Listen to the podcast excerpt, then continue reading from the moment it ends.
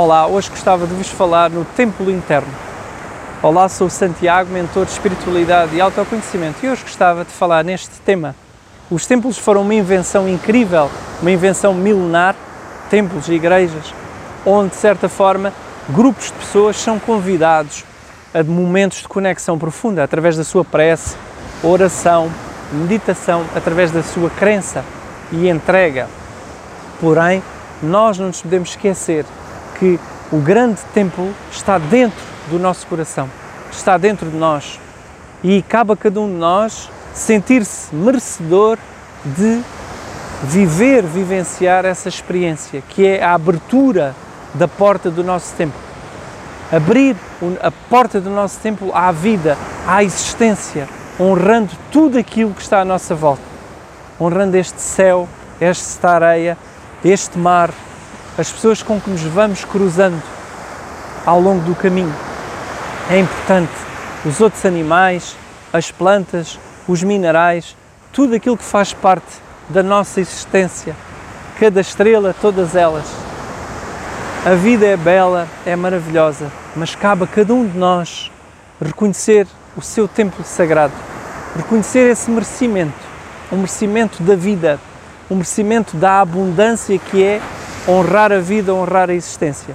Então cabe a cada um de nós ter essa capacidade de abrir o seu templo, de abrir a porta do seu templo ao mundo, à vida. Não esperem mais, façam, façam.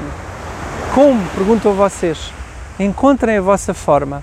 Há inúmeras formas de nos conectarmos cada um de nós deve de encontrar aquela que faz mais sentido. Somos diferentes, há inúmeras formas. Eu encontro muito através desta expressão da natureza. Sou cristão, conectado à energia crística, à chama crística, à energia de Jesus, a todos os seus ensinamentos.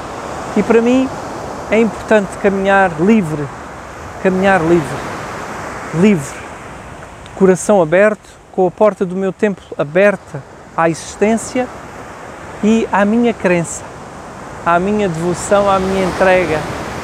Agora, aquilo que eu sinto ser importante é que a nossa devoção faça de nós melhores seres humanos, nos ajude a crescer enquanto seres humanos e enquanto humanidade.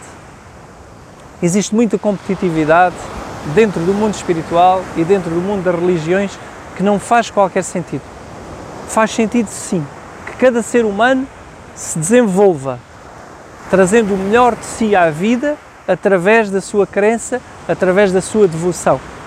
Isto para mim faz sentido. Tudo o resto são experiências, são aprendizados. Mas aquilo, o nosso maior objetivo e o nosso maior propósito de vida é tornarmos melhores seres humanos a cada dia. E aí sim, na minha perspectiva, está o grande fundamento da espiritualidade e de todas as crenças. Gratidão imensa por estarem aí, por me escutarem. Aproveito para vos desejar um 2023 cheio de luz e paz. Boas conexões.